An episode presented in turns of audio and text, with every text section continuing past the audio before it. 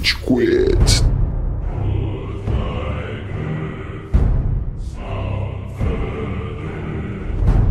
E aí, seus galerinha do mal! Tá começando mais um episódio do Rage Quit, o podcast mais passivo-agressivo da Polosfera Brasileira. O meu nome é Góis e temos aqui virtualmente ao meu lado o Amaral. Hum, ok. Meu grito de guerra! O grito que ele Olá! fez quando ele tava morrendo. batalha de pescadores. Eu imagino que seja assim a sua batalha. Eu vou pro Valhalla, na moral. Cara, eu tava esperando a fonte de energia inesgotável de Valhalla, mas eu não encontrei. Não encontrei. Bom episódio. É uma boa pergunta, né? Assim que a gente passar as introduções iniciais, como você entraria no Valhalla? Em que situação você entraria numa luta e te levaria pra sua morte gloriosa em batalha e te levaria pro Valhalla? Eu tenho a resposta pra isso, mas Você antes, tem pra né, caralho. uma pessoa. Você tá vestido. quem não. Vai, continua. Você acha que eu me morreria em uma briga de torcida? Você acha que eu abandonaria a Eu minha vida? eu Não, certeza, caralho. certeza. Palmeiras não tem mundial. Vai tomar no seu cu!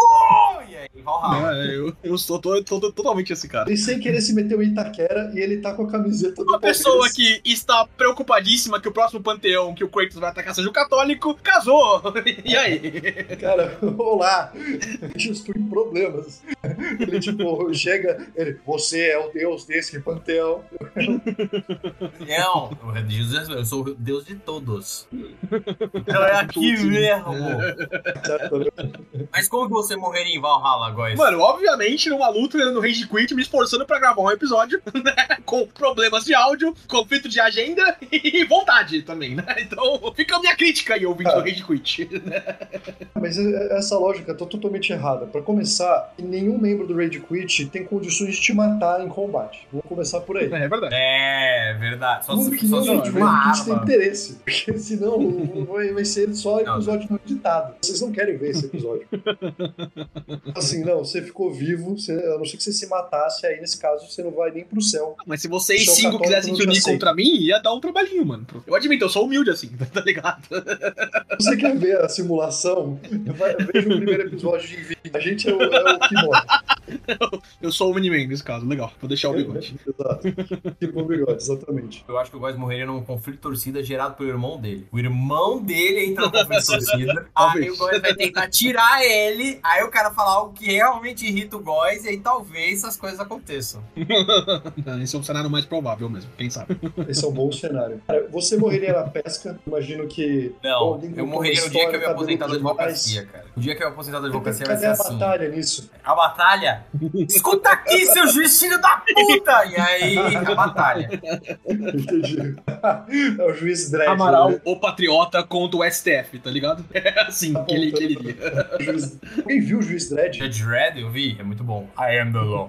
Se for esse juiz que você tá apontando no momento que você tá em perigo. É, como eu morreria, provavelmente no trânsito. Muito estressado no trânsito. Na Overwatch, Castelo, numa batalha campal. Na Castelo Branco, exatamente. Ah, bom, estamos- a gente perguntou de rede social, a gente fez as formalidades? Não, eu ia começar, porque ouvinte, não estamos aqui pra falar em cenários dos quais nós morreríamos. Estamos aqui pra falar em cenário do qual Kratos, Kratos God of War 2018, Valhalla, ele, ele sim foi pra Valhalla, a convite de spoilers. E estamos aqui pra falar dessa maravilha do mundo moderno que é um DLC gratuito, um DLC gigante de pelo menos 6, 10 horinhas de gameplay, que foi nos agraciado pela Sony Santa Mônica ali gratuitamente no final do ano passado. Nós, né, debulhamos o jogo, jogamos o jogo até não querer mais. Estamos aqui pra falar de God of War Valhalla, o DLC do God of War Ragnarok. Mas antes, Amaral, onde é que estamos nas redes sociais? Rage Quit BR, entra lá, Instagram, vai lá, dá seu seguir, vídeo novo toda semana. TikTok, Rage Quit BR, vai lá, entra lá, dá um seguir. Spotify, iTunes Podcast, SoundCloud, entra lá, dá um seguir no Consome Banda e você vai receber o episódio novo fresquinho na sua caixa essa semana. Então vai lá, Rage Quit BR. Eu mudei, 2024 novo Amaral, um Amaral mais direto.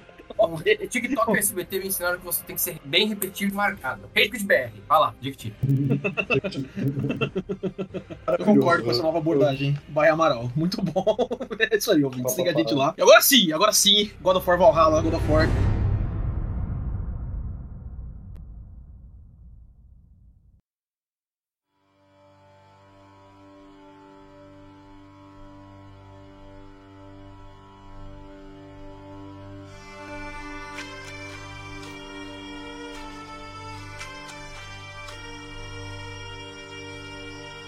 Era a noite do dia 7 de dezembro de 2023. Acompanhávamos aqui, dois de nós pelo menos, em conjunto aí, a premiação do Game of the Year, feita pelo nosso querido Jeff Killigan aí, o cara que, novo pica-grossa da indústria de videogames, né, de anúncios de videogames. O único lugar, né, agora que a E3 não está mais entre nós, oficialmente, né, o cara que aí que é onde se reúnem os maiores anúncios de videogame, né. E, pra nossa grata surpresa, né, num evento de anúncios de 15 mil jogos, né, de FPS, futurista, realista, de robô e não sei o que, não sei o que, não sei o que, uma grande pérola atirada aos logo no começo da cerimônia, um anúncio completamente do Neida, não sei se algum de vocês tinha visto algum rumor, alguma coisa, acho que, né, foi uma grande surpresa pra todo mundo, completamente do Neida, um anúncio de DLC de God of War, God of War Ragnarok, passando-se logo depois da história, encerrado, né, você não conhece um pouquinho da história de God of War Ragnarok, ouça o episódio do Rage Quit God of War Ragnarok, ali do começo do ano passado, 2023, e um anúncio ainda mais impressionante porque de graça completamente de graça, lançado cinco dias depois do anúncio, né? Era na quinta-feira que estávamos acompanhando, na terça-feira. E, cara,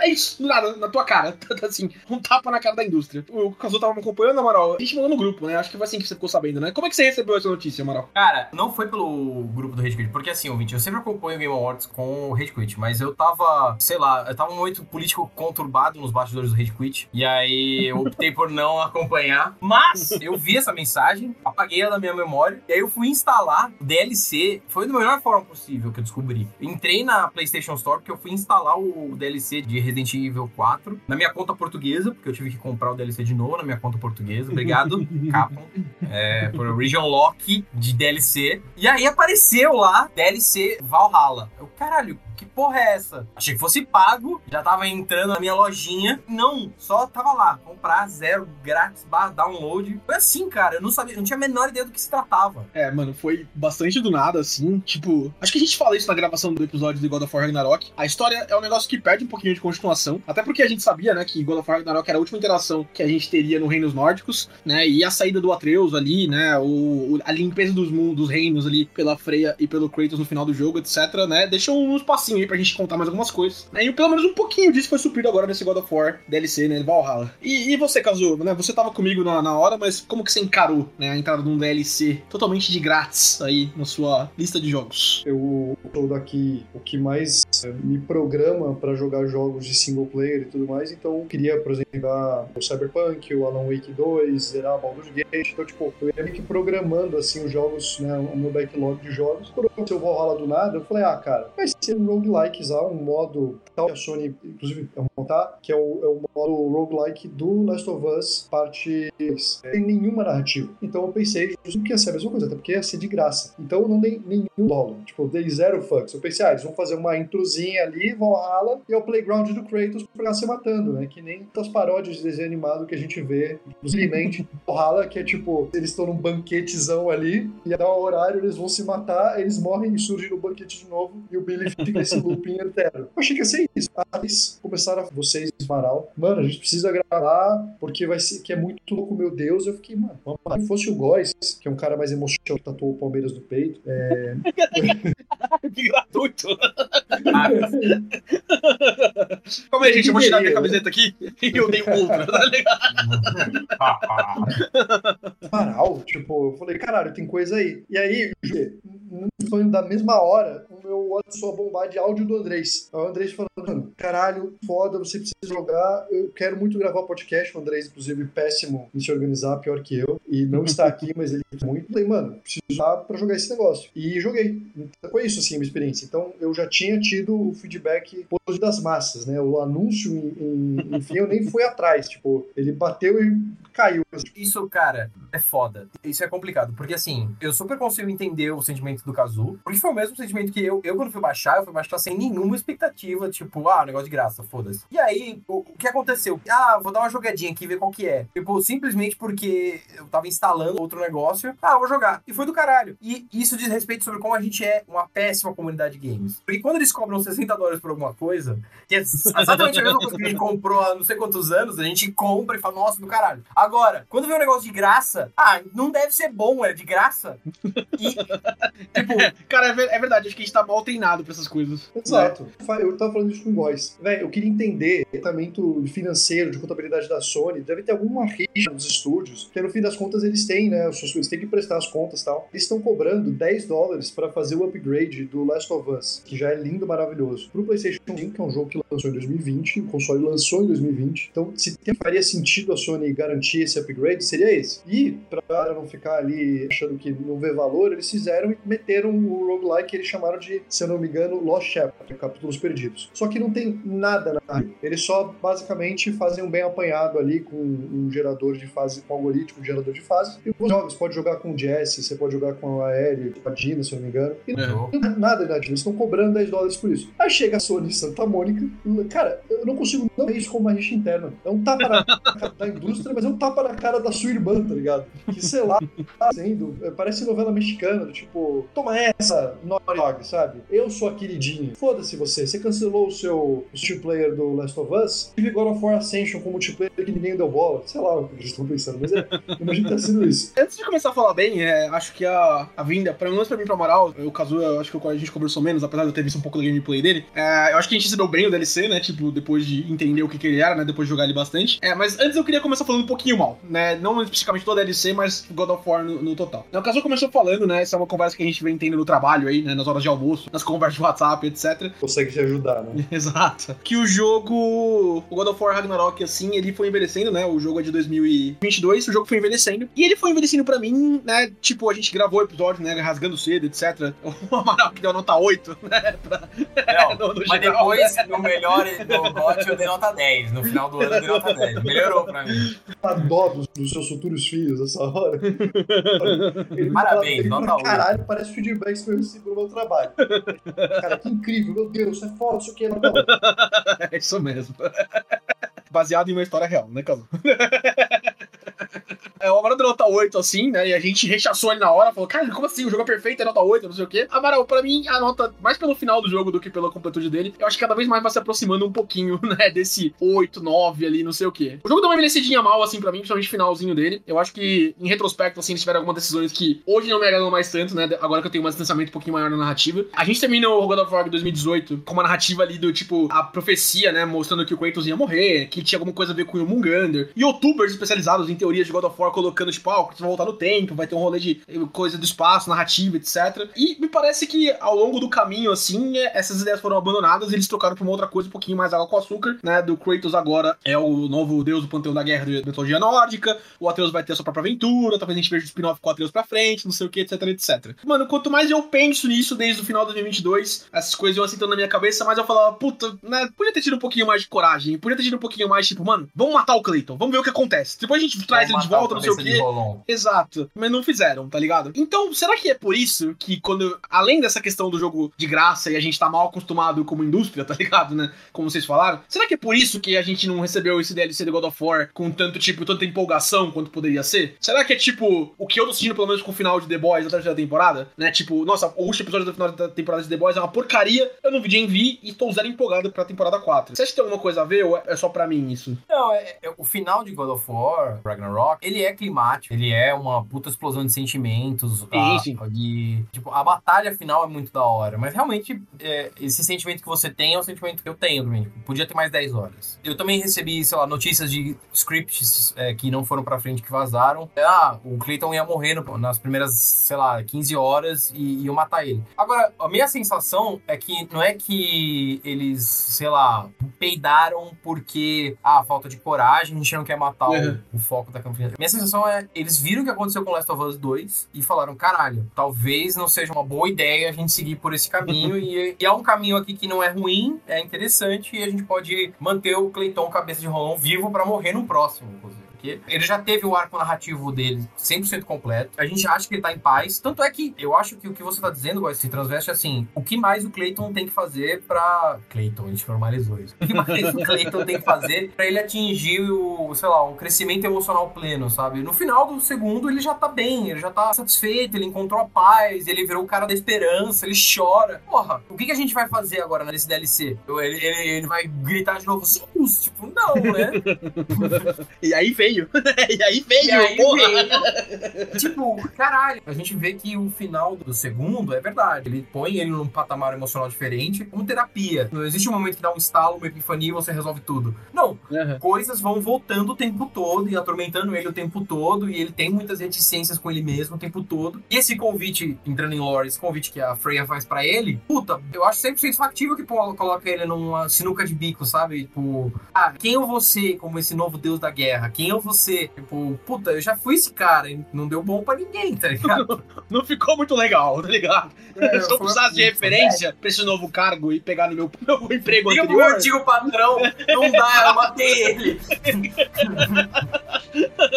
e matou o novo também, né? No caso, tá ligado?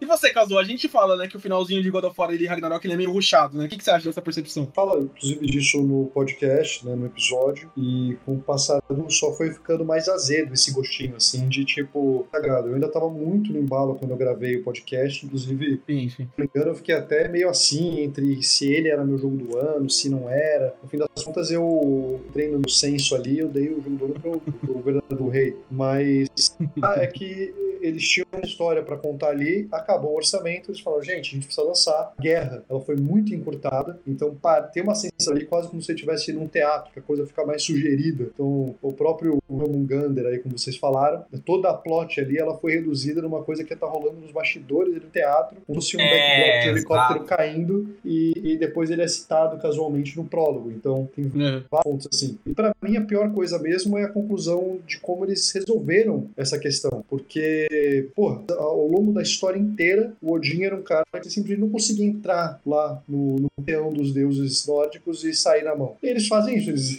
vão e saem na mão e dá certo. Eu fiquei lado ali e eu achei que eles iriam pra uma coisa menos final de novela. Esse Valhalla, ele é muito finalzinho de novela. Os plot points e as historinhas sendo amarradas, e aquela saída da novela antes de Avenida Brasil, que as coisas elas acabavam super bem, assim, entendeu? Então, é um negócio que distorce um pouco da expectativa que ele acaba criando na audiência. Eu acho que a paralela com The Boys funciona pra caralho. No The Boys eu achei o poder do Homelander pra realmente quebrar o status quo da coisa toda, e aqui eu acho que seria interessante ou o Kratos morrer e o Atreus entrar nessa espiral de vingança e ter que voltar no tempo, ou o Atreus morrer e o Kratos ele ter que uma última vez resolver as coisas da maneira Kratinho antigo, entendeu?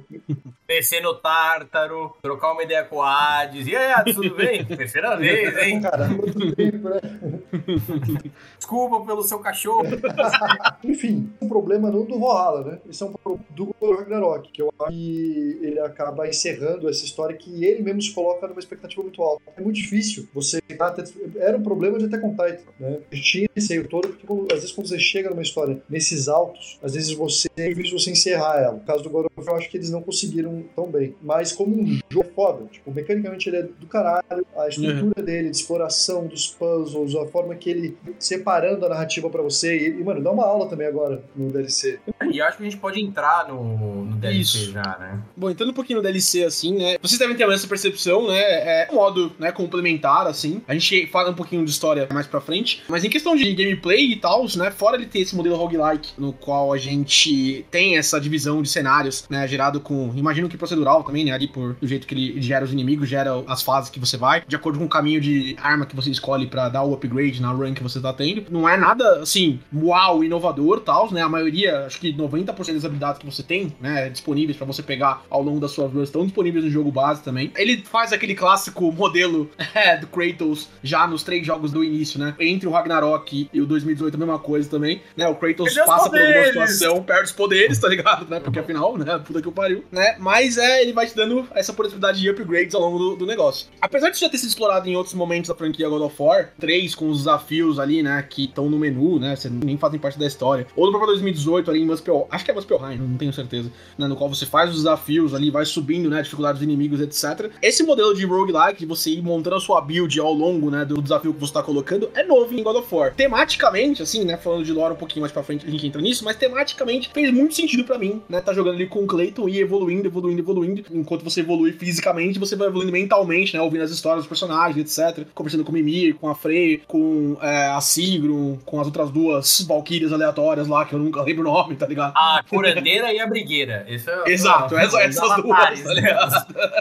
apesar da simplicidade dele, acho que isso é um ponto positivo. Narrativamente também traz bastante pro jogo. Como que você curtiu isso, Amaral? Como que foi pra você esse Mano. modelo? Você tá acostumado com roguelike? Você já jogou outros roguelikes? Eu joguei muitos roguelikes. Na real, é um dos meus modos de jogar videogame mais divertidos. É um estado mental que eu gosto e ele fala muito sobre attachment, porque você realmente, tipo, ah, se eu morrer, foda-se, próximo. Não- e ele te dá ansiedade também de você não querer morrer de forma alguma. Então, ele tem um drive nisso também. Mas o que eu mais gostei dessa versão de God of War é que ela é mais acessível. Vocês passam um ano sem jogar o God of War base, você volta pro jogo, mano, você não lembra das paradas. Tô falando de New Game Plus, vai, não do jogo normalzinho, mas sei lá, as builds de rune, as builds de tanqueiro, as builds de poison. Você não lembra mais dessas mecânicas direito. Eu gosto, eu achei uma- um fresh take da franquia. Mas, cara, você voltar pra isso agora é muito tenso, porque, ah, não, o seu nível é baseado no seu equipamento, seu equipamento tem isso e aquilo, isso não tem. São talismãs, se eles são combados, eles têm um efeito maior. Tudo isso é muito complicado pra você chegar de primeira. Então, é um puta de um acerto. E pra mim é o jeito mais casual de você abordar God of War. Por quê? Porque o grande bagulho desse God of War novo, além da história, é o combate. O combate é muito da hora, ele é muito brisa, ele é muito justo, ele é muito sério, ele tem muitas, tipo, formas criativas de você abordar um, um inimigo. E, cara, quando você põe um setup de roguelike, é excelente pra você, numa complexidade reduzida, cuidar disso, sabe? Então, ah, não, você não tem todas as suas skills pra você ficar rodando loucamente, que nem você tem que Uhum. fazer no jogo base. Cara, você vai pegar um chefão, você fica mudando todas, toda hora, o cooldown, o cooldown do cacete, o talismã, ah, usa o talismã, rage, rage, recupera a vida, recupera a vida, recupera a volta, não sei o que. Nada, mano, é, você tem duas, três habilidades, vai lá. Puta, cara, do caralho, do caralho, do caralho, do caralho, porque só reforça o ponto forte do jogo, que é o combate. Tipo, o combate funciona muito bem com inimigos diferentes, você tem aqueles inimigos, e puta que pariu, cara, pegar os inimigos da Grécia de novo. Nossa, Nossa mano, do puta merda. caralho, Nossa mano. A primeira vez que eu vi a senhora, Siren cantando lá. Cara, nossa, mano, é muito voice. foda. Mano, muito Até, da tipo, eu lembrava quando eu tive que aprender parry e entender esse conceito ali com aqueles bichinhos que tipo, entravam no, no solo Sim, os Wraiths, é. Aham, aham. Mano, o que você falou, Amaral, pra mim é perfeito, assim, tipo, tanto o God of War 2018 quanto o Ragnarok, e eu acho que eu falo disso no cast original também, é que eu vou perdendo a minha afeição pelo combate conforme vai chegando no endgame, que vira essa coisa muito stat-based, que precisa ficar gerenciando as suas habilidades de cooldown, e aí você sobrevive ali até você fazer o reset e a nova leva. Ah, Ele, pra mim, ele peca, sabe que ele faz uma certa conexão, homenagem ao combate da trilogia clássica, porque ele vai overload de estímulos e de inimigos. Você tá cercado ali, 500 inimigos atirando, surgindo ali com movesets diferentes. E você tem que fazer esse gerenciamento realmente da arena, né? Então, você, inclusive, o Ragnarok tem vários elementos ali. Você, por exemplo, você bate ali no tronco, você joga pedra, você usa o machado para congelar. Então, tipo, ele tem ali que você vai realmente é, AOE, né? Que é uma habilidade que você tem em Diablo, que você tem em MOBA, geralmente. E, ó, a questão do combate, eu sentia falta do mano a mano, da simplicidade. Você tem em boss fight, mas às vezes acaba também nesse vício dos cooldowns. E aí, quando você tira isso, eu sinto que eu voltei a gostar e apreciar mais o combate do Valhalla. Foi só quando eu tive, fui chegando no endgame, dentro da própria DLC, em alguns momentos ele fazia essa sobrecarga que eu sentia que, tipo, o jogo às vezes me colocava em algumas situações que era realmente impossível de me defender. E isso é uma coisa que me deixa estressado. Eu acho que nesse aspecto o jogo ele fica ainda um pouco atrás de jogos da em termos de balanceamento de combate. Nessa situação, pô, a pessoa ela não pode ter se colocado naquela situação, entendeu? Eu me coloquei ali, se eu me coloquei ali, eu vou levar dano. Não tenho condição em Ragnarok. Eu sinto que é, em todas as instâncias ali de uma fight ali com um boss em Sekiro, num combate ali, você consegue defender de tudo. Se você tentar, você, independentemente da situação que você se colocou, se você for um deus naquele jogo, você se vira e você consegue não levar dano. Você faz uma run, no damage. No Ragnarok e no Valhalla, eu sentia que tinha momentos que não. Você vai levar dano, você se colocou ali numa situação que, tipo, tem, você não tem iframes ali suficientes pra você esquivar desse negócio, ou você não salvou a sua habilidade ali de cooldown. O Góis mesmo, tava me assistindo, ele falava, cara, quando eu conto aqui, eu sempre deixava ali o meu ace na manga, pra quando acontecesse essa situação eu usava. É, contra o Mogin ali, acho que, tipo, né, não sei se você pegou essa também, Amaral, ele tem um ataque em área ali, onde a arena inteira fica voltada em eletricidade, e eu não sei defender daquilo, tá ligado? Eu tinha sempre Uhum. um dos cooldowns pra parar o ataque dele, mas, tipo, não, não sabia outro jeito de parar aquilo, né? Tipo, isso me incomoda um pouquinho também. É, Eu não lembro como que eu lidei com isso. Eu, na moral, tal, eu acho que eu simplesmente, tipo, ah, eu ataque, eu não sei defender, eu vou tomar o dano, e aí vou pro próximo, tipo, vou, ser penalizado por isso, eu não posso ser penalizado nas outras coisas, né? Porque.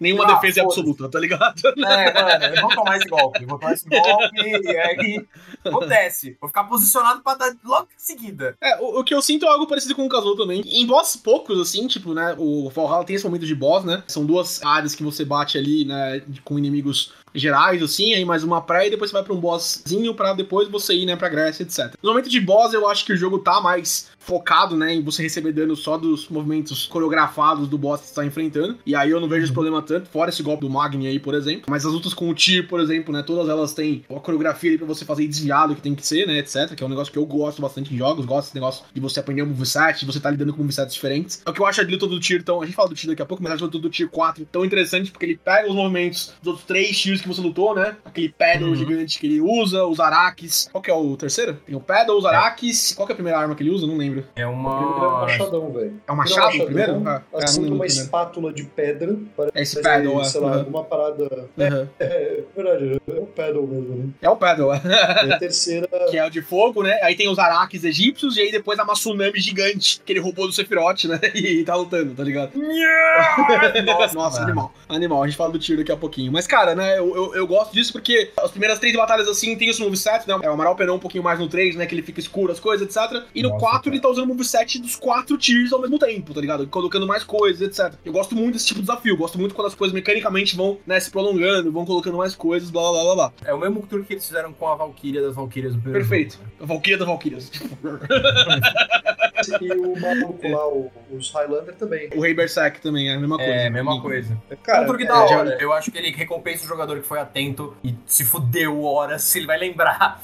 Exato. Não, é, é porque, tipo, é o que você falou, tá ligado, Amaral? Tem coisas, assim, que você pode não saber defender, tá ligado? Né? Mas se você penou pra derrotar o Tier 3, você vai ter problema no Tier 4, porque, né, se você não aprendeu como lidar com o que ele faz no Uhum. 3, o 4 vai estar tá aí pra te fazer. Né? Se você não aprendeu a lidar com os Berserkers que jogam gelinho, jogam fogo em você ao mesmo tempo, o Rei do Berserk vai fazer a mesma coisa. A Sigrun no 1 vai fazer isso. E esse é um tropo de God of, God of War que eu acho interessante, eu acho divertido. E no Tier, especificamente, me agradou também. Eles mandam muito bem, velho. E eu achei foda pra caralho também. Eu adorei isso, porque é tirado 100% do livrinho de Sekiro. De ter, tipo, que observar o moveset ali e dar per, per, per. Você dá. É do caralho, velho. Muito louco. quando você, né, reclamou aí dessa questão, né, de, quando o- os inimigos estão mais na área, assim, etc, né, tem mais coisa pra você lutar do que só um cara, eu concordo com você. Tipo, lutas contra o Minotauro, principalmente, me parecem muito injustas, porque você tá lidando contra as coisas e, tipo, o que ele vai fazer vai te dar dano e você que se foda, tá ligado? Não importa se você tem um círculo vermelho em volta dele ou não, né, tipo, você tá lidando com outra coisa, vai acontecer um negócio ali que, tipo, você não tem controle. Eu só ignorava, mano. Eu É. não sei como é a estratégia que vocês faziam, mas eu limpava todo mundo e aí eu ia pro Minotauro. Que depende de quando ele vinha, assim. Acho que na última run ali, né, que ele ficava no negócio amarelo na parte da direita, né, que você subia as plataforminhas ali pra pegar ele, ele tava junto com o Wraith, se eu não me engano. E, puta, é muito desafiador, tá ligado, né? Pra não dizer meio injusto até, porque, tipo, as coisas deles não se combam assim, e aí, tipo, você tá lidando com um e o outro fica indefensável. Eu não gosto tanto desse estilo de jogo. Mas, enfim, acho que era um detalhe, assim, numa, numa gameplay que me agradou. Eu acho, tipo, de forma geral, os melhores combates que tem, ponto, assim. Jogos que eu colo- colocaria acima, do tipo Sekiro, Bloodborne, Sifu. Acho que Sifu foi muito bem nesse lançamento do combate, porque vocês até um pouco de clareza, assim. Eu sinto que às vezes eu a dificuldade, não pela dificu- porque ele fez um moveset ali de um inimigo ou de alguns ali, mas é porque ele fez, ele, ele jogou tudo na sua frente toda hora e multiplicou em Uhum. 360, a câmera é impossível fechar. Então você precisa depender da HUD. Isso eu acho que é uma bengala que eu não gosto muito. Você precisa depender da HUD para saber de onde tá vindo os tiros ali. Eles até colocam um recurso que é mais diegético, que é o, ou o Williams, né? Que é muito massa ter o Williams. E eles falam atrás de você, tipo, o tiro tá vindo. E os developers eles tentaram ao máximo trazer recursos que deixassem a coisa mais imersiva, mas no fim das contas, tipo, o balanceamento de combate, ele vira uma coisa mais arcade zona. E eu queria que, que ele evoluísse mais pra um lado que eu sinto que a From faz mais, que às vezes você tem um, um, um boss com um set fudido, e ele sabe fazer isso bem pra caralho, porque o Tier, o 4, mano, eu achei do caralho ele se teleportando e dando as fintas, velho. Tô Sim. louco, cara. Ele vai mandando os ele- clonezinho pra você, né? Tipo, clone, é, é. Porque se você fica só clicando L ali, você dá em falso, você leva. Então eu acho muito massa isso. Quando o jogo, ele sem tá enchendo de estímulo a todo momento ali, fazendo essa coisa que às vezes parece frustrante, ele tá dando um grau mais de dificuldade, só que eu que ele mantém um pouco a elegância e o foco na estrutura. Uhum. Cara, um aspecto que extravasa um pouco o combate, vai. Até porque o combate é mais enxuto e melhor, e a gente já falou muito disso no cast sobre o Hag, mas o aspecto roguelike, se você se convence dele, fica muito da hora. O God of War, no combate, te incentiva a variar as armas, né? Ele uma hora manda o inimigo de um jeito que você tem que matar com uma arma, do outro. O roguelike dele, como que ele te incentiva a você efetivamente não ficar sempre usando a mesma estratégia? Ele te dá bônus de experiência, vai. Você tem três currencies no jogo lá, três, quatro currencies no jogo. Uma delas você vai ganhar tantos a mais se você mudar o escudo, mudar o seu rage, mudar é, o, o, talismã, o, o talismã. Porra, ah, não, eu já tô no final, não quero mudar. Beleza, mas do início do jogo em diante, eu sempre fui seguindo a sugestão do jogo. Ah, o jogo quer que eu faça isso, vou fazer isso. E isso, cara, é muito legal, porque você chega no final do jogo, você já experimentou quase todos, se não experimentou todos, você já tem seus favoritos, e aí sim, você já tá com tudo torado, você fala, ah, vou usar esse ou aquele, mas é muito divertido porque, tipo, realmente vira uma experiência diferente. Eu tô com um escudo que me dá essa possibilidade contra esse inimigo, eu tô com aquele que é esse. E isso é, é a essência de roguelike. É verdade que God of War não tem tanto desse elemento porque as coisas, elas são mais repetitivas do que elas deveriam ser a partir de certo ponto. Mas se você se convence da mecânicazinha do jogo de ficar experimentando, é muito da hora, mano. E ele faz isso muito bem. O que eu acho que ele faz bem, inclusive, é que, tipo, eu não me sinto dependente no God of War, no, no Valhalla, né? De, tipo, esperar a run que vai me dar as coisas que eu tô acostumado para poder avançar até o tiro e conseguir ganhar dele, tá ligado? Uhum. Eu acho que o jogo me oferece. Mano, se você vai, né, no menu, né, ali, porque ele te mantém as habilidades que você elevou até o final do jogo, etc. Você pode ver as skill trees tanto das lâminas do caos, quanto do machado, quanto da lança de dropper. A gente não tem noção disso, né? Tipo, são habilidades que elas vão evoluindo, então uma é derivada da outra, etc. Mas as três árvores de habilidade de God of War são gigantescas, cara. Tem coisas no jogo, o Amaral falou bem aí quando ele comentou disso, que eu não lembrava que tava, tá ligado? Tem combos de execução ali, coisas que ligam uma coisa com a outra, que eu não lembrava, né, como, como era feito, né? O que, que dava de, de purificação, o que, que podia usar com o inimigo tal, etc, etc. E esse modelo de jogo no qual, em cada run específica que você tá lutando, você vai por um caminho de habilidade no qual, tipo, ah, se você usar o caminho da serpente ali, o R1 segurando, você vai ter um bônus maior de dano. Ah, se você der o parry numa hora certa, você vai ter um acúmulo de rage, etc, etc, etc. Me fizeram jogar God of War de gente que eu não lembrava de jogar ou que eu não explorei uhum. na playthrough do jogo, né, do jogo base. E, cara, isso é muito foda, muito da hora, porque todos concordamos aqui, a história do God of War 2018, Ragnarok, é do caralho, até certo ponto ali, tipo, 10 de 10, não sei o que, o finalzinho ruxado do Ragnarok, beleza, ok, já passamos por isso. Mas, fora o lore, fora os diálogos, fora a história incrível, o desenvolvimento do personagem, que era uma batata de sentimentos, né, na interação ali dos três primeiros jogos. Jesus, exato, perfeito. Uhum. Fora isso, o combate é excelente, é incrível, né, quando ele tá fazendo certinho aí o que a gente acabou de comentar, né, e explorar desse jeito me dá possibilidade de jogar, não ser dependente de, tipo, ah, eu gosto de usar o machado, recuperando vida, utilizando o gelo perene lá, não sei o que, se não for isso, a run tá morta pra mim. Não, eu, tipo, eu consegui explorar, matar o tiro de outros jeitos, etc, etc, etc, e evoluindo nisso.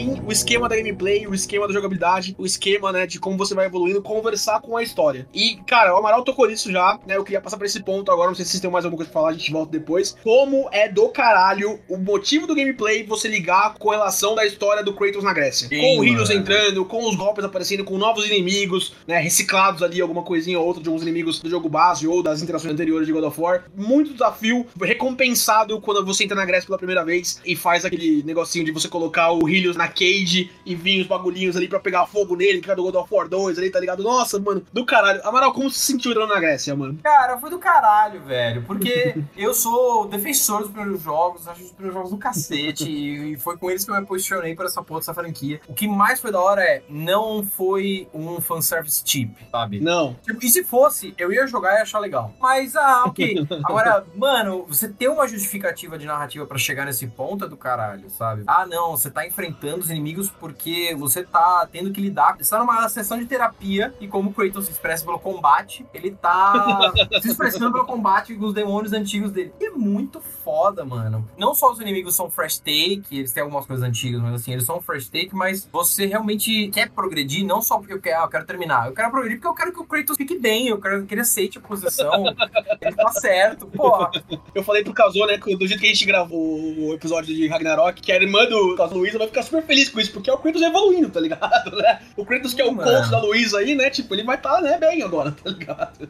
A minha irmã, ela entrou de cabeça no estoicismo, nesse último reto do ano. E em retrospectiva, o Kratos foi o primeiro filósofo estoico que ela teve contato.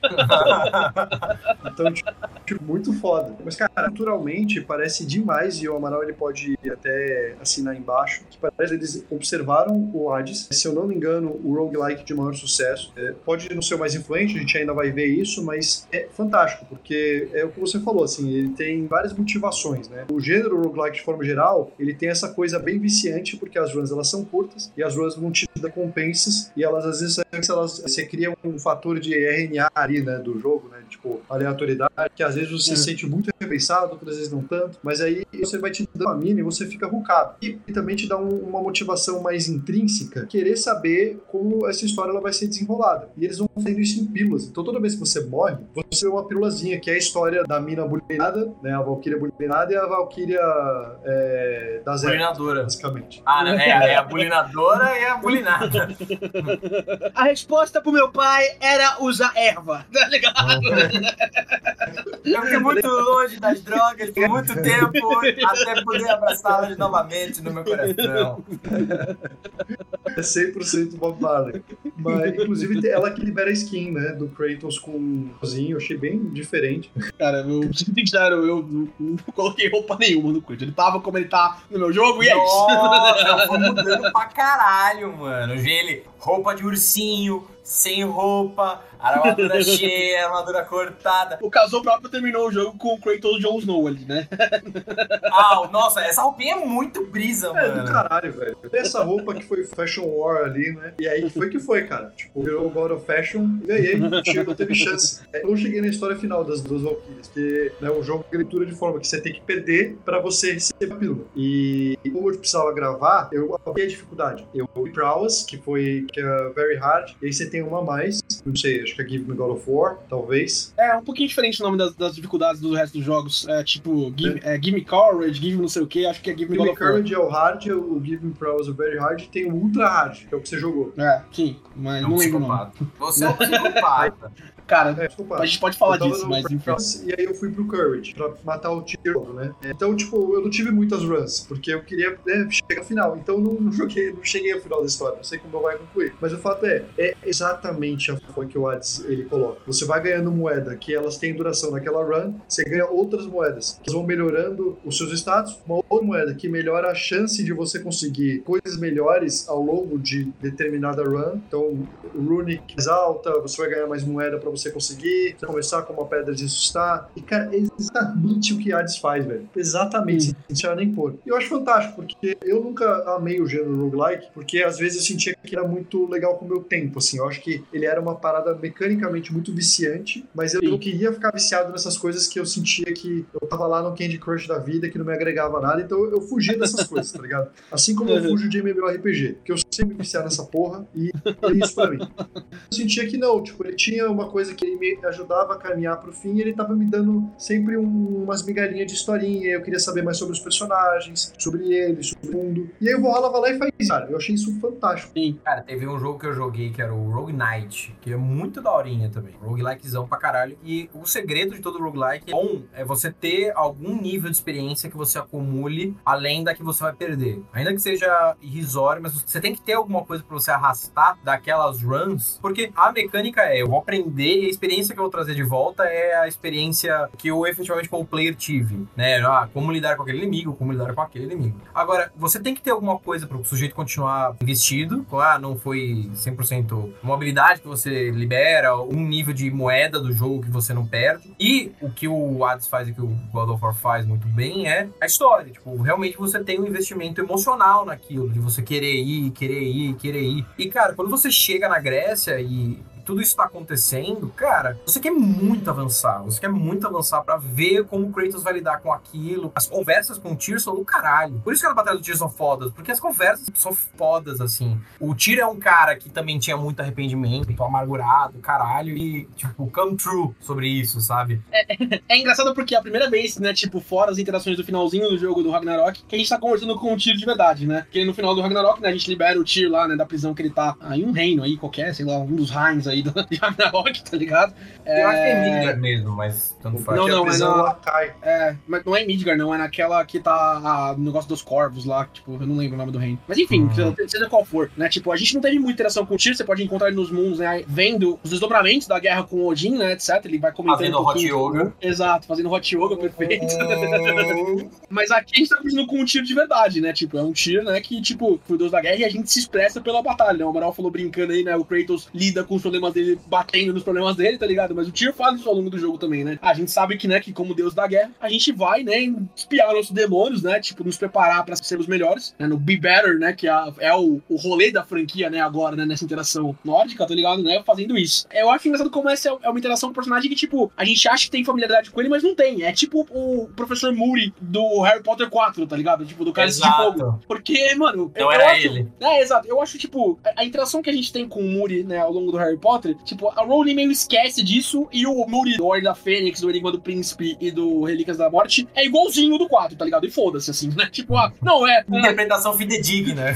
o Barton Cross Jr. estudou pra caralho o Moody, é isso mesmo, ele é desse jeito, tá ligado? Né? E o Tyr não, o Tyr eu acho que, né, tipo, narrativamente, você vê as diferenças de um Tyr que me parecia muito mais covarde, né, no jogo base, tá ligado? Tipo, ah não, eu não vou lutar porque eu não tô afim, tá ligado? Tipo, né, não sei o que, que era o, o jeito que o Odin, essa paródia que o Odin quis fazer, né, do Tyr pra até desencorajar, né, a turma do Kratos, da Kratos e seus amigos, tá ligado? Né, desencorajar eles a Uhum. entrarem em guerra, do que esse Tyr que não vê a guerra como uma filosofia, vê a guerra como um jeito, né, a batalha como um jeito, né, de espiar os problemas que você tem pra servir, né, como que é o Kratos fala no final, na cena final, né, ah, eu, eu vou assumir o trono de novo, eu vou servir o povo, tá ligado? E é assim que eu encaro o Tyr desse jeito, né, esse rolê dessas conversas que ele tem com ele. O que também é, tipo, nossa, completamente um payoff do caralho, você chegar na luta com o Tyr, derrotar ele de um jeito de gameplay nova e conversar com ele, ele falar do passado do Kratos, falar, tipo, não, mas deixou a esperança, não, mas você fez isso de um jeito pra proteger o teu exército, teus amigos, tua família, não sei o que. É dar um take off um personagem que a gente não conhecia, tá ligado? A gente achava que conhecia, mas não conhecia. E eu gostei muito disso também. Cara, ao longo de tudo isso, você ainda liberar a espadona de novo, cara. Puta que eu Que era pariu, algo- mano. Tava faltando a espadona, Nossa mano. Senhora. Ah, espadona, que saudades. Nossa,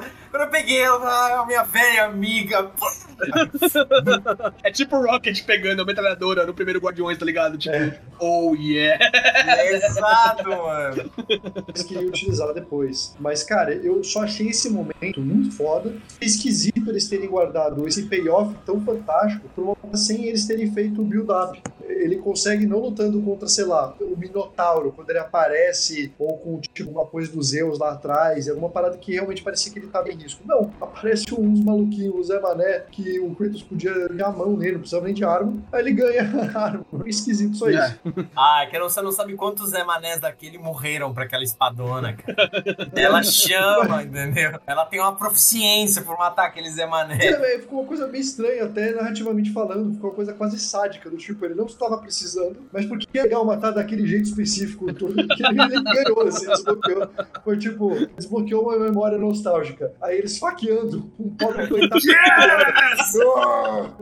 Eu achei esquisito. it. Mas, cara, eu achei a, a melhor raid de todas. Porque, ó, você tem a raid tradicional do jogo, que ele fica dando soquinho, dando vida, pedra. Aí essa raid que ele ganha o wish de health, basicamente. Você tem que ele dá uma porrada mais violenta. E todas são meio, tipo, no-brainer, sabe? A primeira aí, eles colocaram um movesetzinho e tal, mas, tipo, você não precisa pensar muito. Você liga e fica dando soquinho. Essa daqui, você tem potencial de heal muito menor. Você tem a mecânica de segurar o botão. Você tem a mecânica de dar parry pra renovar um pouco mais da raid. E você tem um custo de pequeno. Então você meio que incentiva. Tipo, ela não é tão poderosa assim, não é tão get out of jail free card, mas você é incentivado a utilizar ela mais vezes. Eu achei caralho, velho, porque às vezes a raid era a parada que eu mais deixava, tipo, realmente assim, um recurso, tô me fudendo, vou usar ele pra recuperar minha vida. E quando tô- o, o mindset é um pouco diferente, porque quando ela tá ativada, eu tenho que pensar mais mecanicamente e jogar mais com ela. Eu achei isso foda, cara. Achei é, exatamente assim que eu quero que fique o Devil Trigger do Kratos, tá ligado? vira basicamente uma quarta arma, tá ligado? Tipo, ela não vai te salvar das situações como é o outro, né? Mas é mais um moveset pra você ter. Mais limitado que as outras três, com certeza, né? Mas ainda assim, bem legal de jogar. Ela é muito poderosa, mas ainda você Sim. tem uma sensação de poder muito foda. Quando você carrega o cartão e tal, a tela, mano, é fantástico. Mas é esse balanço ali que eu achei muito foda. Sim. Cara, eu fiquei com umas saudades da Grécia. Tipo, ina- Eu também, eu queria, eu queria jogar esse jogo de novo lá, mano. perspectiva, velho. Eu fiquei pensando, porra, a gente tá passando agora por uma fase de remakes grandes, né? Resident Evil 4 aí, a gente ficou babando o ovo ali pro jogo. Pensando, cara, será que daria pra fazer um remake desses jogos? Como é a história? né? Eu acho que eles teriam que ser fiel ao fato do Kratos ser um completo lixo humano, mas repente fazer um pouco mais dessa profundidade. Será que é lá pra fazer? Será que precisa ser a Santa Mônica? Porque a Santa Mônica eu acho que não tá necessário em fazer um remake. Eu acho que. Não sei que eles criem, tipo, que, exatamente que nem a CD Projekt tá fazendo, né? De ramificar o estúdio. Eles estão fazendo remake, que é um jogo época, cara. Witcher 1 de 2007. Os jogos clássicos eles são bem desatualizados, né? Sim. remaster, tem rumores aí de que eles vão fazer um relançamento também da trilogia. Mas, cara, eu queria um jogo com essa perspectiva, com essas mecânicas, só que na cara. Puta, cara, eu fiquei com vontade inacreditável disso. Cara, eu, eu tendo a crer um pouquinho menos nisso, né? A indústria começou a ventilar remasters, né, pros jogos aí pro PlayStation 5 nos últimos meses. Fazer uma nova Bundle Collection ali pra você jogar os três primeiros, o Ascension e o Ghost of Sparta. Que tinha mais também, né? Que tem outros jogos né, menores aí também, mas tipo, enfim. Eu tinha o tinha o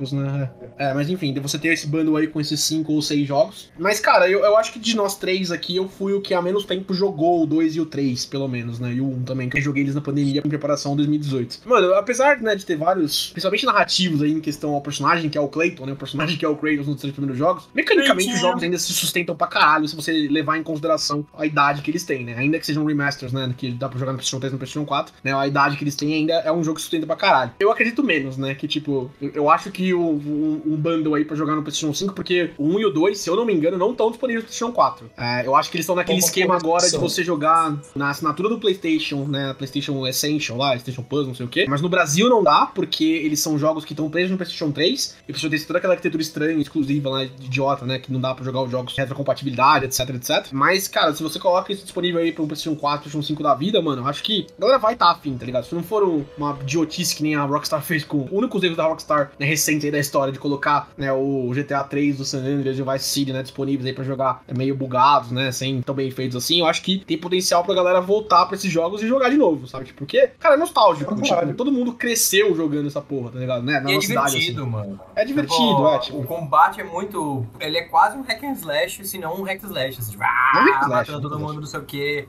E é um hack and slash. Tipo, é um character action hack and slash. Uhum. Não é um stylish action, que aí é um subgênero, que é o Devil May Cry, mas ele tem um pouco disso também. né? Você vai variando o combo e tal, você tem meio que um score que vai te dando os pontinhos. Sim. E eles eram E eu sinto ruins. falta de dar a rodadinha master, sabe? Que não tem, ela não tá lá. Dura. Você ficar três horas, tipo, uh!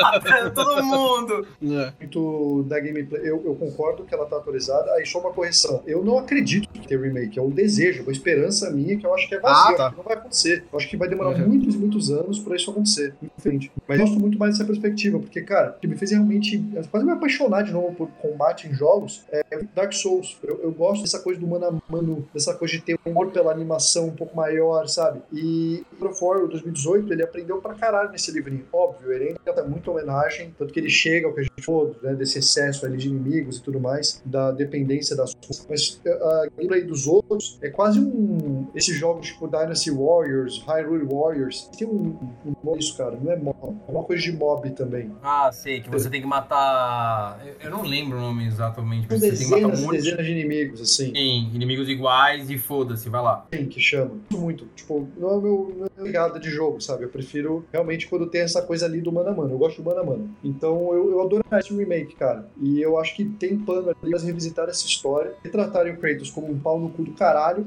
ser fiel a esse cara que ele que realmente precisa ser o que ele fez. Ele o cara ali pra, como, como ele- é, tipo uma alavanca de porta pra segurar ali, que ele é todo trucidado com um aparelho de tortura. O Williams, ele levando na cara dele. Eu achei a interação do Williams fantástica. E o timing de, de humor desse cara é foda. Isso, cara, foi super nod, inclusive, meio que um negócio meio meta. Eu conversei disso com o Boys, eu acho, que assim, nós Ah, somos meio que uns fãs que cresceram com o Kratos e gostam do Kratos novo, né? A gente acha legal o Kratos ter crescido. Mas não tem muita gente que odeia o Kratos novo. Onde já se viu o Cleitão cabeça de rolão chorar? Cleitão cabeça de rolão não chorava nem pela Afrodite. E aí é muito da hora ver o, o Helios meio que fazendo esse comentário meta no jogo, falando: É, eu sei que você é. Você não é um chorão emocionado, um homem burro. Você é um filho da puta. Mostra quem você é de verdade. Tipo, pra mim é um comentário a esses fãs que não aceitam o crescimento emocional do Kratos. E também é muito on point, porque a gente mata o Helios do jeito escrotaço. E ele cabe Sim. certinho no lugar do Mimir, mano, por causa disso. Eu vi até uma comparação disso quando saiu em 2018, porque, tipo, a gente acha que o Kratos é o cara das armas, né? O cara da Blade of Chaos, não sei o quê. O Kratos é o cara que tem uma cabeça na cintura, porque ele tem isso em todos os jogos, né? Primeiro é a cabeça da Medusa, depois é o Helios, não sei o quê, etc, etc, etc, tá ligado? Mas enfim, mano, além de ser um comentário pra fãs, né? Tipo, cara, o que eu vi de comentário depois de ter zerado o jogo falando, nossa, aquela cena final do Kratos devia ser uma luta contra o Young Self dele, sabe? Tipo, pra você ver que o Kratos porradeiro que era o Kratos foda, não sei o você cresceria tanto mentalmente quanto fisicamente. Quanto não, mano, né? A, a real é isso, a real é o Kratos novo, ele não precisa, tipo, dar uma porrada na versão mais nova dele. Calma aí que eu não, eu tinha- eu adorei essa ideia, porque mecanicamente ia ser fudido, velho. Ia ser tão da hora você se enfrentar. Você É, é, parte dessa ganhar, mob da mano. internet, tá ligado, né? Ia ser muito da hora, porque depois ele podia, tipo, ele podia abraçar o Kratos antes, tipo assim, ele derrota. Ah, não, não, não, isso é só Não, não, pelo amor de Deus. É tipo o. Naruto na Cachoeira da Revelação, que ele dá uma porrada no Naruto das sombras lá, não sei o que, não consegue, aí, ah, vou abraçar ele, tá ligado? Ser- daria pra fazer- De verdade, pensa na fight. Pensa, esquece a Não, não, pensa cara, na fight. claro que ia ser da hora, ser mano, mas, bom. mano, não- narrativamente não faz sentido, porra. Não. Ser do caralho o teu Thor também. Mas eles se acertaram. Sim, eles se acertaram. Muito da hora, ia ser tipo um, um boss rush, cara. Pô, ia ser se enfrentar o Thor nesse É, não, negócio. isso ia ser maneiro. Um negócio só de bosses ia ser bem legal. Mano, traz a Hydra de volta, traz o, o Minotauro do primeiro jogo, traz a estátua de Não, Edos lá, tá isso ligado? é Mano, traz tudo, tá ligado? Caralho, o Colosso de Rhodes. Colosso de Rhodes, é perfeito, né? Mano, traz todos, tá ligado? Traz todo o panteão que eu já matei também, traz Zeus, traz Hades, Poseidon, caralho, traz os mundo na titãs, fila, esperando bater na arma Vai, faz a fila e vem uma de cada vez, tá ligado? Pensa, pensa se a Santa Mônica ela vai lá e lança um DLC, agora pago, pode ser pago, eu já aceitei, já me caro, 10 dólares pra você lutar contra as pessoas do Olympus ali, né? Pra você usar É. pra você transar Afrodite, porque o Kratos de ferro, pra você fazer um minigame ali de clicar bolinha. É, Você não pagava? Porra, eu pagava feliz, Eu vi cara. uma tirinha que é a Freya conversando com o Kratos. Kratos, vou colocar isso de um jeito que você entenda. E aí aparece um bolinha em cima da cabeça dela. E aí seria um uma página do livro de Kingdom Hearts. E Kingdom Hearts fez isso, tá? Você Tem os jogos, no último lá, no terceiro, você tem todos os personagens disponíveis de Organização 3 pra você derrotar um a um, entrando em portas lá. Então, joga Kingdom Eu Hearts. achei que tinha parecido Sora com o Pato Donald. Eu Não, não, não, não. Eu falando do Boss Rush que você tá, você tá falando. Meu Deus. Mas só pra encerrar esse argumento, né? Só pra encerrar esse raciocínio, cara, os fãs têm esse rolê na internet, tem esse, esse não é o meu Kratos, tá ligado? E o criador do personagem, dos primeiros God of War, tem esse mesmo rolê, tá? Porque o, o Cory Balrog nem sempre foi né, o responsável criativo, né, por toda a desenvolvimento do personagem, né? O, o criador do Kratos, nem sei o nome dele, né? Porque esse cara vai ser esquecido pela história, né? Que não entendeu, os personagens evoluem e crescem, tá ligado? Ele fala, não, esse não é o meu Kratos, o Kratos não é pra chorar, o Kratos não é, não tem desenvolvimento, o Kratos é, é uma máquina de matar, careca e, e branquela, tá ligado?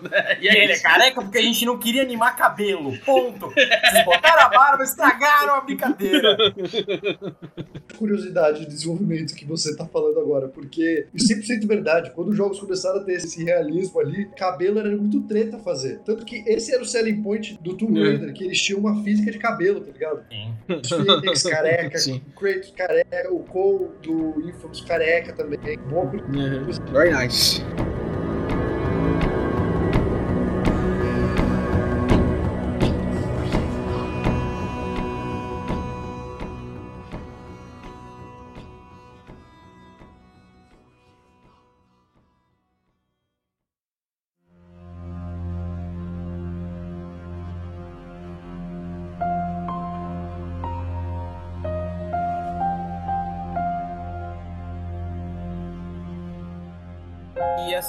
Gente até pode meio que encerrando de tipo, é legal a, a conversa final dele com ele mesmo, né? Eu acho ela muito ilustrativa Conversa, do né? primeiro é um puta do monólogo, né? E a ideia original era que os Kratos se conversassem mesmo, né? É, o Christopher Judge não quis fazer a voz do Young Self do Kratos, respeito ao dublador anterior, né? O Young Kratos, ele tá vivo ou ele morreu? Ele tá vivo, mas ele não toparia fazer de novo porque a mudança de personagem foi bem abrupta, assim, tipo, eles não convidaram ele nem nada, simplesmente mudaram o personagem e ele ficou puto, por alguma razão. E aí ele não toparia, não topou e não toparia voltar. Eles viraram pro Christopher Judge, ah, não, você vai trocar uma ideia com o Ian Kratos, você faz o Ian Kratos. Ele falou, não, não vou fazer, foda-se. E eu acho que o resultado final é melhor. É melhor, né? Que é um puta do monólogo foda dele indo e voltando. É um monólogo, eu acho que de dois, três minutos, assim. Você vê que o Christopher Judge é um Ele tá acostumado a fazer monólogo, né? O Exatamente. monólogo de aceitação dele do prêmio, né?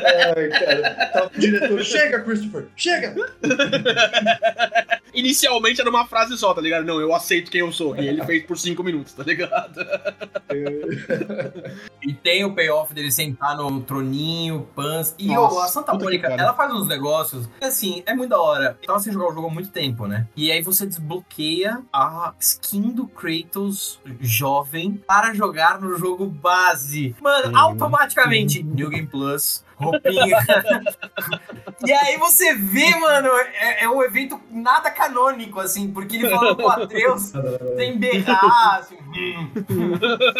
Sim, é verdade. Ah, é, aí é o que, voltando no que o Casal disse no começo, é o que a Naughty Dog tá fazendo com a Ellie também, tá ligado? Tipo, você vai estar tá lá vendo o Joel morrer e a Ellie de astronauta, tá ligado? Tipo, é a mesma coisa. né? Falta em Uncharted que tinha no Uncharted 2, porque eu adorava o Fat Drake, que era o Donald Drake. E ele era o Drake, e ele tinha o mesmo com as mulheres, ele era irresistível, que ele era absurdamente obeso. Fantástico. Cara, isso melhorava muito a qualidade de Uncharted, sério. Cara, no- nos primeiros jogos, o, o 1 e o 2 especificamente do God of War também, né? Tipo, você zerava o jogo e aí tinha aqueles modos challenge, né? Tinha a roupinha de salmão que deixava você com a magia infinita, tá ligado? Então, tipo, você tava lá lutando contra o Minotauro em Hades vestido de vaquinha, né? E aí, tipo, você tinha magia infinita, tá ligado? Então, tem a é roupinha de tradição, peixe, né? Isso é muito é, roupinha de hora, peixe, mano. é. Perfeito. Cara, então, né, nesse que o Amaral puxou de quase encerrando aí, né, esses finais aí do, do, Valhalla. Narrativamente, assim, né, só pra trazer um paralelo, a história basicamente gira em torno, né, do Kratos tá tentando aceitar o convite da Freya, né, tipo, um negócio que ficou meio no ar, né, no final do, do Ragnarok, né, tipo, eles estão mais limpando os mundos do que efetivamente pensando no próximo governo celeste, né, que eles vão ter, tá ligado? Mas que é evolução natural, né, tipo, você matou nosso panteão, alguém tem que estar aqui agora, tá ligado, né? E a história começa com assim, né, tipo, a Freya falando, e aí, Kratos, qual que é, caralho, vamos fazer o que a gente combinou, né, e aí? Ele, não, tô pensando não sei o quê, e toda essa passagem por Valhalla, que no começo começa né, com, tipo, um mistério, assim, né, quem chamou o Kratos pra Valhalla, né, não é todo mundo que tem acesso a isso, a gente acaba descobrindo que é o Tyr, mas começa com essa justificativa, né, de você tá evoluindo como personagem pra entender o lugar que o Kratos vai se colocar, né, agora que ele tem essa responsabilidade, tipo, na Grécia ele matou o Panteão e vazou, né, tipo, ah, vou pra outro lugar, foda-se, né, não tem sol aqui, tá peste, o oceano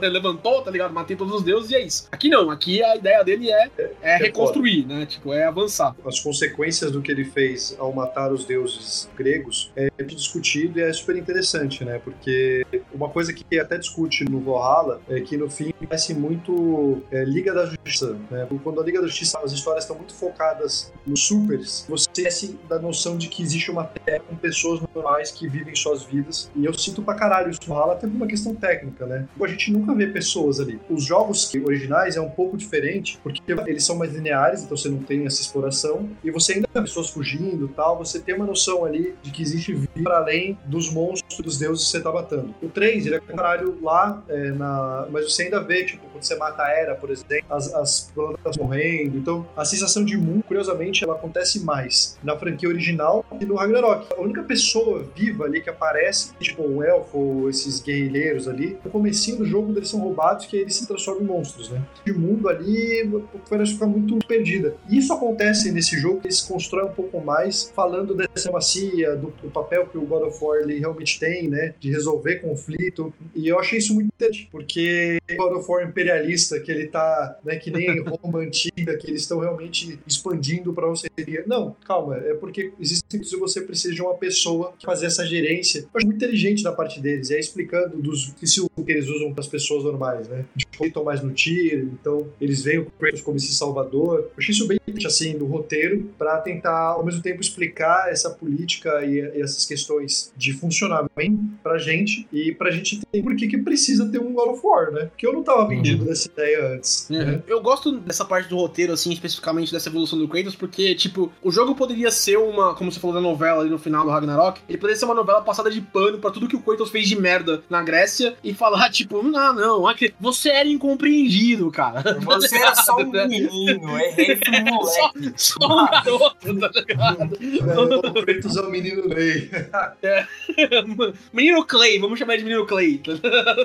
Mas não, tipo, a narrativa do jogo é o que ele falando, cara, fiz umas merda mesmo, né? Na hora que ele fala, por exemplo, né, tipo, ele encontra tokens, assim, de pessoas importantes pra ele, é, tipo, ele fala da Calliope, né, a filha, né, que ele tinha lá, né, que tem todo aquele rolê que ele fala também quando ele encontra ela no Elysium, né, quando ele vai salvar o Helios, né, e o Hades coloca ele né, nessa situação aí e tal. Ele fala da, é, como é que é o nome da esposa dele? Pandora. Da Pandora também, exato, falando dessa questão da substituição da filha, né, tipo, como é que foi isso, né, como é o terceiro jogo. O terceiro jogo é onde o Kratos mostra um pouquinho mais sentimento dessa relação, que eu acho que é super ruchada dele com a Pandora, eu acho meio, tipo, corrido assim, mas, tipo, você acaba aceitando, né, e tal, beleza? No final ele larga ela pra sair na mão. Exato. É, perfeito. Ah, então vai se fuder, vem aqui! É. Não, é tipo, até, né, trachando um pouquinho mais os três primeiros jogos, que eu gosto pra cara também, mas, tipo, né, essa questão dos desenvolvimento de personagens são muito fracos, né? Aí ele fala, não, a, a, Pandora me via do jeito que ninguém mais me via e tal. Tipo, cara, isso não tá no jogo, desculpa.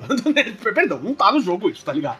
Aí, beleza, mas vamos pra frente. Ele fala da esposa também e ele fala do capitão, logo no começo do primeiro jogo, né, do capitão do barco da Hydra, tá ligado? Né, que você encontra a chave, que é o token é, dele, tá ligado? É, é, mano, eu não acredito que você veio pra me salvar. Eu não vi. É. Mano, completamente gratuito, tá ligado? Na, na, vez que você encontra né, os tokens do, do capitão, ele fala, tipo, cara, esse cara, né, ele me viu, e na hora que eu encontrei ele, eu vi uma transição entre o medo de estar pra perto da morrer, a sensação de alívio vendo que eu poderia salvá-lo, e a confusão quando eu deixei ele cair sem nenhum motivo, né? Eu era merda, tá ligado? E ver essa evolução, ver essa questão na narrativa do Clayton, do, do Kratos, né? Tô, tô confundindo Clayton e Kratos, então. já, já fundi, exato. Ué. Essa narrativa do Kratos evoluindo e falando como esse personagem se transformou ao longo das interações da franquia, me deu uma sensação muito melhor do que se eles só falassem. Porque no começo é assim, né? Tipo, eles falam: ah, não, você fez o acordo com o Ares, você tá analisando agora com as coisas que sabe do futuro, mas na hora você tava limitado pela visão que você tinha, você tava protegendo teu exército, tava salvando o Esparta, etc. Era o que você podia fazer, tá ligado? E, tipo, isso não é uma passada de pano, é uma interação nova que contribui pra conversa que ele vai ter com ele mesmo ali no final do jogo, né? Que contribui para isso, tipo, você é arrogante, você é prepotente, você é cruel, mas você é mais também. Você é mais do que as pessoas te viam. Só você é isso, é mais sim. do que os fãs da franquia conheciam o Kratos, né, no God of War 1, 2 e 3, tá ligado? É mais do que isso, né? A gente pode tratar desse personagem do jeito, desse retcon aí, por assim dizer, né, no passado agora, porque agora a gente tem maturidade pra tratar o Kratos como personagem desenvolvido, tá ligado? Eu acho que isso fala mais sobre indústria também do que qualquer outra coisa. Sim. Naquela época não tinha isso, tá ligado? É. Era dois, três joguinhos que falavam disso e o resto era bom, bom pra porrada. Uhum. Mas era um, né, você tinha um Metal Gear ali aqui, mas ele também não tinha um sucesso que você tinha um do God of War. E, Total, cara, é. É, acho perfeito. E, e, mano, o jogo é engraçado porque algumas pessoas que interagem com ele, né, os deuses, não viram Kratos, não sabem, da, né, elas atendem essa pano porque elas conhecem aquilo lá e elas, tipo, não sabem a extensão de quão fudido, quão desgraçado ele era. E ele fica com essa auto-penitência ali que eu acho super interessante e ele tira, toda vez que estão passando, ele tira dele, entendeu? Da situação. Eu acho foda, porque ele fala, carregando os pontos que você tá falando, não saberia se o sol ele morreria ou não, mas, tipo, eu tinha um, um good guess, assim, sabe? Bom palpite que sim, acho que sim, acho que vai foder todo mundo, tá ligado? Na época o Ilios tirou férias e isso aconteceu, então se ele morresse. sim.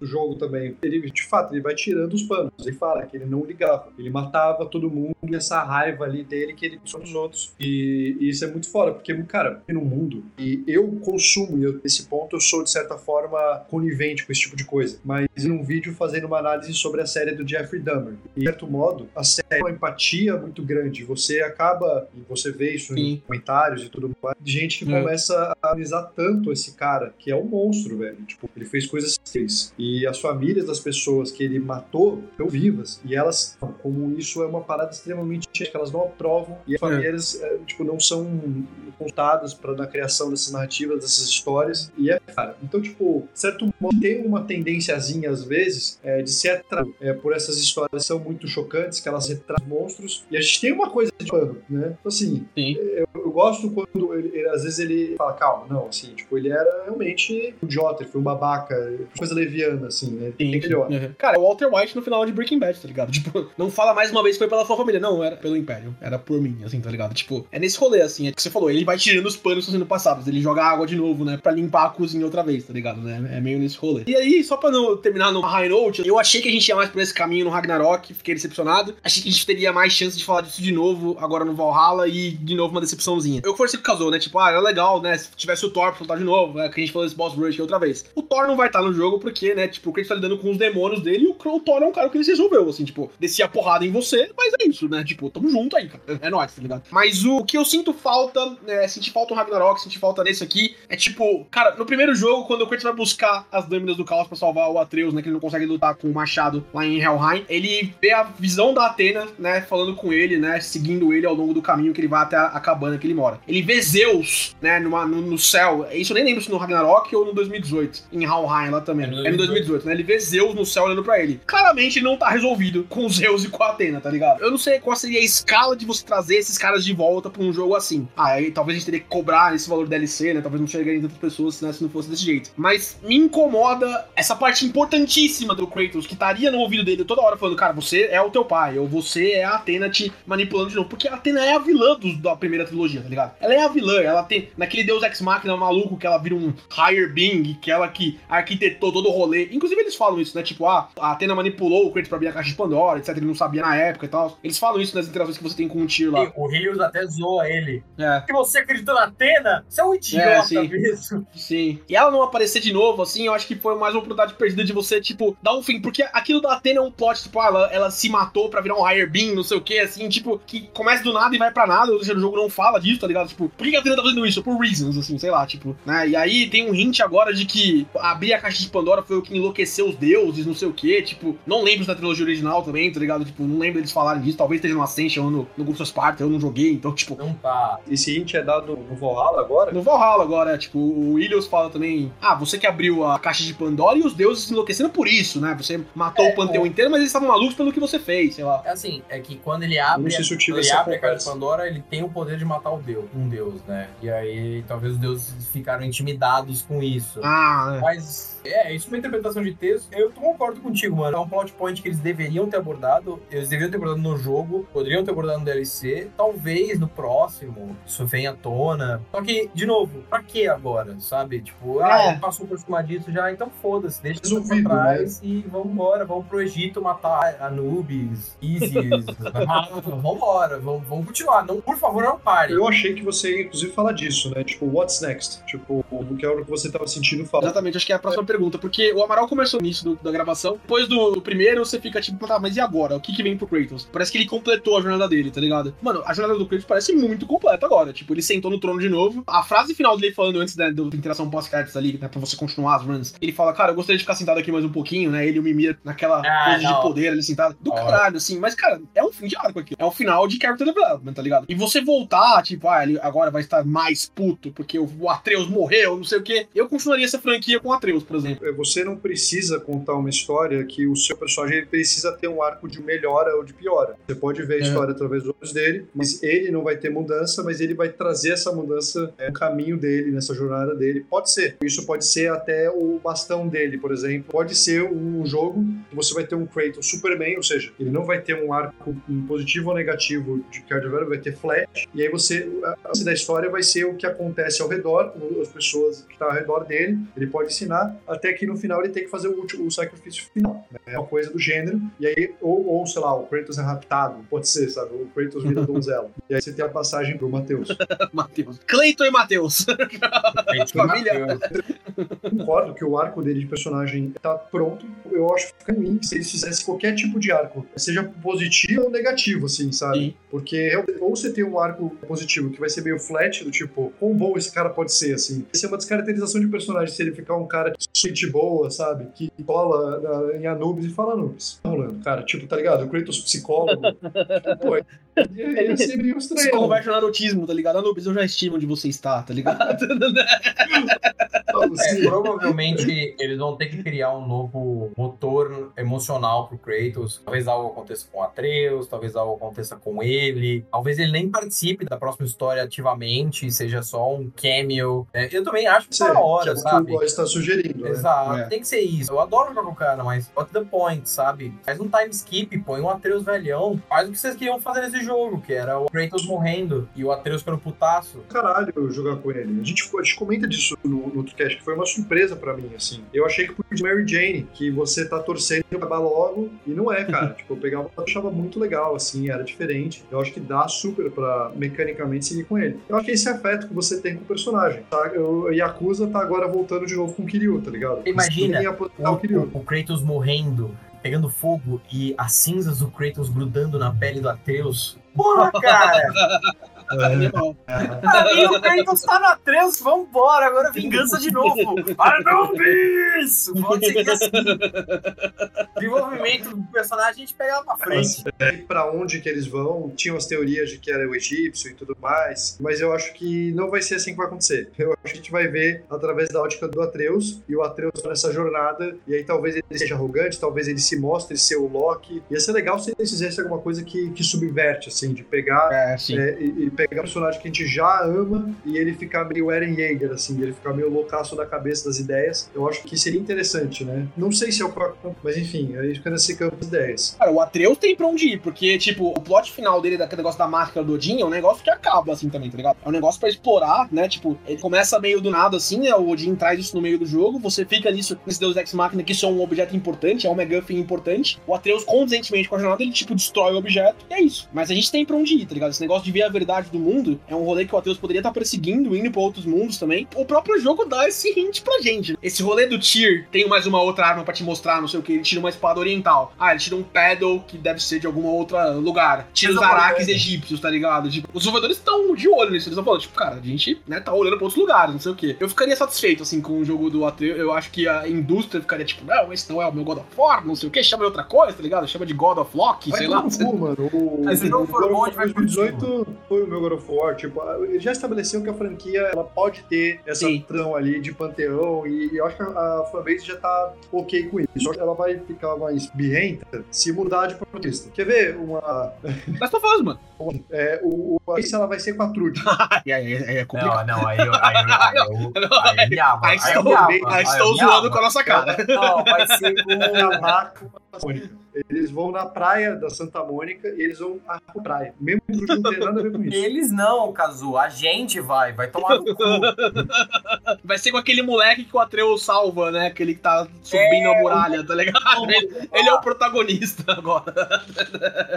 Conhece gente que joga videogame, né? A gente não representa a galera, né? Que é a vasta maioria. A Ellie sendo protagonista e depois, né? A Abby, né? Em Last of Us Part 2. Não, mataram o Joe, não sei o que, etc, etc, etc. Enfim, né? Então eu temo por isso, mas, cara, eu, eu aceitaria fácil o jogo do Atreus agora, com o Kratos sendo o boss final. Mano, pensa isso. Tipo, o Atreus ele entra nessa arrogância, ele entra, conhece outros mundos, e o Kratos tá nesse rolê de proteger, né, o, o mundo nórdico agora. seu pai ia ser Não bad. matar o pai necessariamente, poderia ser até talvez, mas tipo, o que o Atreus quer fazer de trazer conhecimento, look at the abismo, tá ligado? Ver esse void assim de conhecimento, etc, vai trazer perigo pro reino nórdico. E o Kratos agora protege esse reino, agora ele é protetor disso. Como é que essas ideias se colidem, tá ligado? Como é que a gente pode fazer esses dois entrarem em conflito, sabe? Isso seria um character arc provavelmente negativo, do Atreus virar o vilão. Eu não sei, cara, eu não manjo de história Não, nórdica, mas eu tô pensando em, tipo, você tá jogando o jogo na perspectiva do Atreus, você vê a necessidade disso, que talvez possa trazer prejuízo pro mundo nórdico, mas o Kratos tá, tipo, resistente à mudança, tá ligado? Tipo, não, agora eu sou esse cara que protege o mundo nórdico. E essas ideologias se conflitam. Matar o pai, beleza, ele pode não matar, ali não matar, um calma, acidente, calma. tudo mais, mas eu gostei da ideia.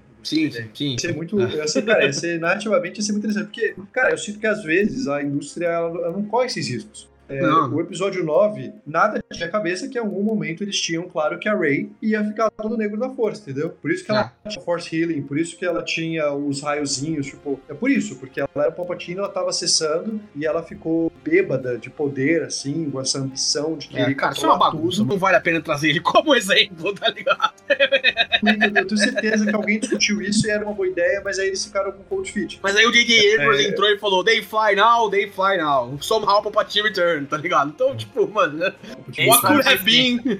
É, tá ligado? Última coisa aí que eu quero perguntar pra vocês, já que a gente discutiu, qual que era a sequência de power-ups que vocês conseguiam, com que arma, que vocês ficavam, caralho, é isso, agora vai, tipo, que pra mim era o machado com o permafrost mais rápido, que é quando você bate pra e aí eu ganhava vida batente, que era a habilidade única, e o R2 eu não lembro tanto, mas aí o Góis me instruiu a pegar aquele que o Kratos levanta o machado e começa um... É, que ele faz o sim, ciclo lá. Aquele, aquele golpe é bom. apelão. Puta que pariu, tá ligado?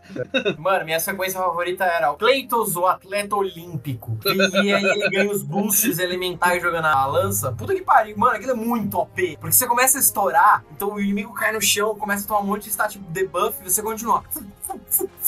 Cara, teve várias runs, umas duas, aliás. Eu matei todo mundo assim. Eu dava poucos hits, eu só ficava. Meu jeito favorito de jogar God of War, né? Apesar de, ser talvez menos mecanicamente interessante, mas por jogar na dificuldade máxima, acho que às vezes o jogo pede isso. Minha build foi totalmente baseada em recarga. Desde o começo eu coloquei recarga no fullest ali, já gastando meus divine, não sei o que lá, os marcos divinos, não sei o que. Minhas recargas lá era o máximo, né? Toda vez que eu via coisa de recarga nas runs pra aumentar ou não aumentava também, era o máximo de ataques únicos que eu podia utilizar. né? Então ciclando entre eles bastante, e no final, quando você chega na Grécia, você ganha aquela possibilidade, toda vez já tendo poderes tanto da lança, quanto do machado, quanto da Blaze of Chaos, você ganha a habilidade que é utilizar uma sequência de três, né? Uma de cada arma em seis segundos, você ganha a tempestade de Bifrost lá. E essa habilidade é muito apelona, tá ligado? Muito, muito apelona, porque além de ela dar dano constante, ela ainda diminui a defesa, e se você ataca o tiro, principalmente, né? Que é a coisa mais utilizava, quando ele tá com tempestade de Bifrost, você tira mais dano ainda, né? Então, muito, muito engraçado, velho. Que a descrição é tipo, você usa a, toda a angústia e ansiedade do Mimir num berro que dá Frost Ah. nos oponentes. Você, você a cabeça dele, aí começa Sim. a vomitar e gritar. É. Tudo Bifrost, é muito engraçado. É o projeto número 9 dos Hulder, que é os irmãos lá, os anões, né? Isso, tá no jogo também, cara. É legal que tudo tá no jogo, tá ligado? Você pode voltar a explorar a partir disso, mas esse talismã que você levanta a cabeça do e ele vomita um raio de energia é muito da hora também. Bem, pra acabar, é, Amaral, percepções gerais, final aí, nota final pro jogo. É 8 de 10 de novo, cara? 8,5, 8,5 tá ótimo. 8,5 melhorou, tá bom. melhorou. Porque é de graça 10, mas no, vácuo 8,5. Legal. Cara, acho que a gente falou pouco disso, tipo, o quanto esse jogo. É absurdo esse jogo ser de graça, de verdade. É, é absurdo. Sim, parabéns, puta que pariu. O indústria É. aprenda, faça isso mais vezes. O Kazu falou aí no final, um tapa na cara não só da, da irmã Naughty Dog, mas também da indústria no geral. Cara, eu adorei. Eu acho que mais do que tudo que a gente falou aí de questão de mecânica, narrativa, etc. É um jogo muito bom pra você, tipo, na hora do almoço, fazer uma runzinha aqui pra ver no que dá, tá ligado? Jogar 40 minutinhos ali de God of War, ser descompromissado, tá ligado? Eu fiz muito isso nessas últimas semanas do ano pra né, jogar rapidinho aí uma run e ver no que dava. É, Eu me diverti bastante, assim, não vou dar uma nota e tal, mas, tipo, nossa, eu gostei bastante desse jogo. Acho que a percepção geral, com os problemas que a gente falou aí em questão de narrativa, principalmente essa parte na Grécia, é muito positiva pra mim. Eu gostei pra caralho, né? Tô louco pra ver o que eles vão trazer de novo em God of War a partir dos próximos anos. Se tivesse que dar nota é, de graça, 10 de 10. Sim, então, é de graça. Eu acho que. E aí, só é de graça porque a CD Projekt cagou no lançamento do Cyberpunk, mas o que eles fizeram de update de graça pra consertar essa parada e entregaram muito além do que foi prometido originalmente, eu acho inacreditável, assim, tipo, de terem escondido opções de romance, com mais interações ali, com o seu personagem ter sistema de metrô, refizeram inteiramente o sistema de combate com perks diferentes, que uma árvore de perk realmente faz sentido, tipo, aquilo ganha definitivamente do esforço que eles colocaram no Valhalla. Mas a CD, ela cagou no pau, então eles tinham uma dívida, vai, vou colocar assim, né? É, assim, então, Eles é não, não impressionante. fizeram de graça porque eles queriam, tá ligado? né? Foi tipo, É. galera.